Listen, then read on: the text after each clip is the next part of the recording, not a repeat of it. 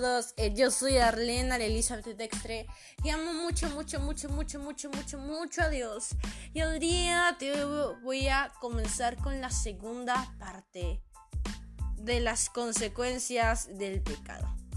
Así que este es el número 6 que dice el pecado causa dolor en el alma.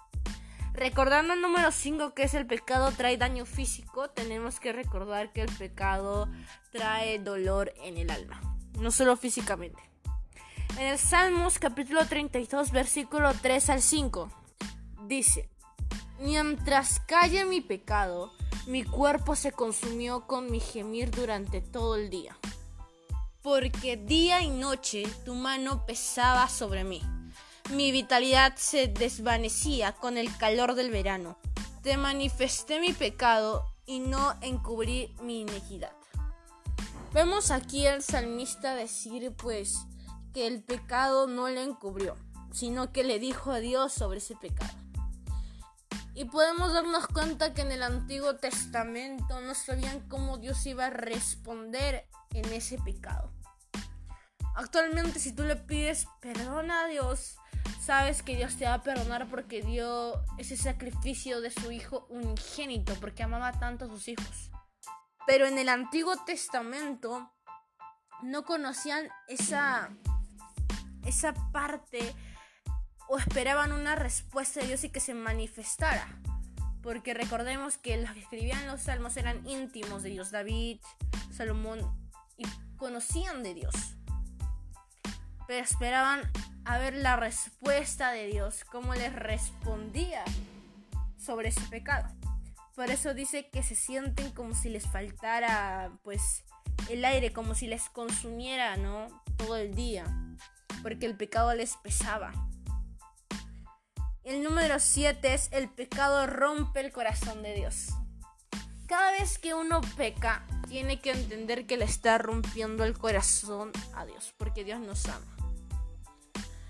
Lo compramos en Efesios capítulo 4 versículo 30 que dice, y no entristezcáis el Espíritu Santo de Dios, por el cual fuisteis sellados para el día de la redención. Pues como nosotros pecamos, entristecemos el corazón de Dios, pero confesar nuestro pecado y pedirle perdón a Dios trae pues esa salvación y esa redimición a través de nosotros, ¿no? Nos redimimos como hijos de Dios hay que darnos cuenta que si nos alejamos de Dios, vamos a perder esa entrada de salvación en el cielo. Por lo tanto, el Espíritu de Dios se pone triste, que Dios mismo. Así que yo te recomiendo, si amas tanto a Dios, no te alejes de Él. Y Él te va a hacer mejorar, te va a hacer quitar toda adicción, te va a hacer una nueva criatura porque Él te ama mucho. La número 8 es el pecado abre la puerta a otros pecados. Por si no lo sabías, lo comparamos en Isaías capítulo 30 versículo 1 que dice, Ay de los hijos rebeldes, declara el Señor que ejecutan planes, pero no los míos, y hacen alianza, pero no según mi espíritu, para añadir pecado sobre pecado. Los espíritus malignos que nos tienen secuaces, tienen compañeros, y pues ayudan entre sí para que nuestra alma se aleje de Dios. Yo te quiero decir esto, tú le abres la puerta a un pecado, sea la adicción al alcohol, a la droga, a la pornografía o entre otras adicciones que no te dejan avanzar, puedes caer fácilmente a otra adicción y verlo como normal. Vas a ver que las cosas malas se normalizan en tu entorno y va a estar abriendo puertas a otros pecados. La número 9 es el pecado rompe la comunicación con Dios.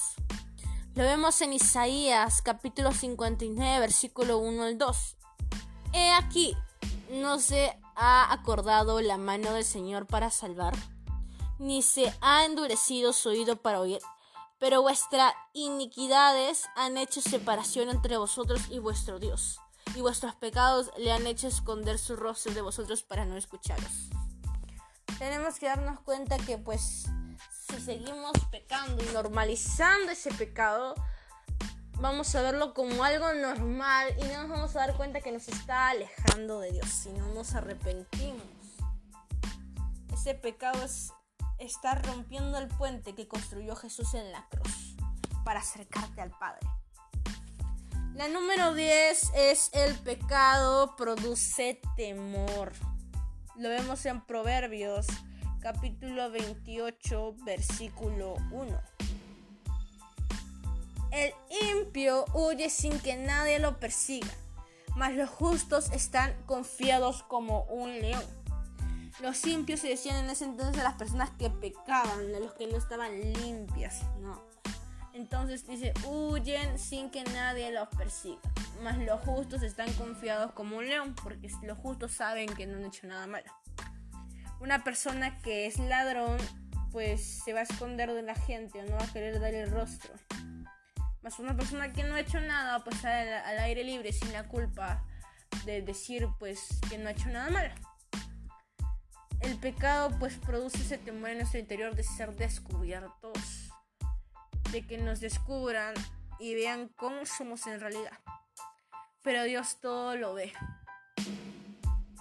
Por eso trajo salvación al mundo, trayendo a su Hijo unigénito para que te acerques al pidiendo perdón por ese pecado y dándote a ti la mano de coger de Dios y aferrarte a Él, aferrarte a su verdad y que Él saque de ti toda esa adicción, todo ese pecado, porque Él lo va a lograr. Cuando te enamores de Dios, vas a poder dejar atrás todas esas adicciones y todo ese pecado.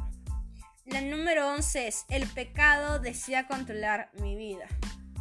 Eh, lo vemos en Juan capítulo 8 versículo 34 que dice, Jesús le respondió, en verdad, en verdad os digo que el que comete pecado es esclavo del pecado.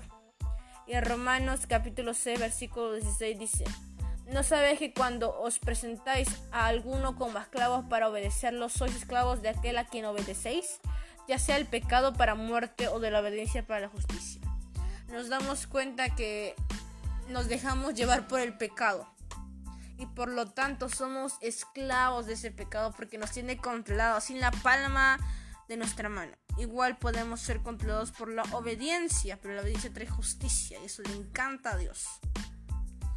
El pecado va a tener que controlar tu vida, va a querer controlarte una y otra y no te dejar querer soltar para nada.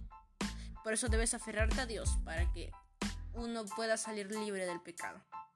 Eso es todo sobre las consecuencias del pecado. Acuérdate que lo vimos en la página avivanostroscorazones.com si quieres leerlo y te puede dar algunos tips.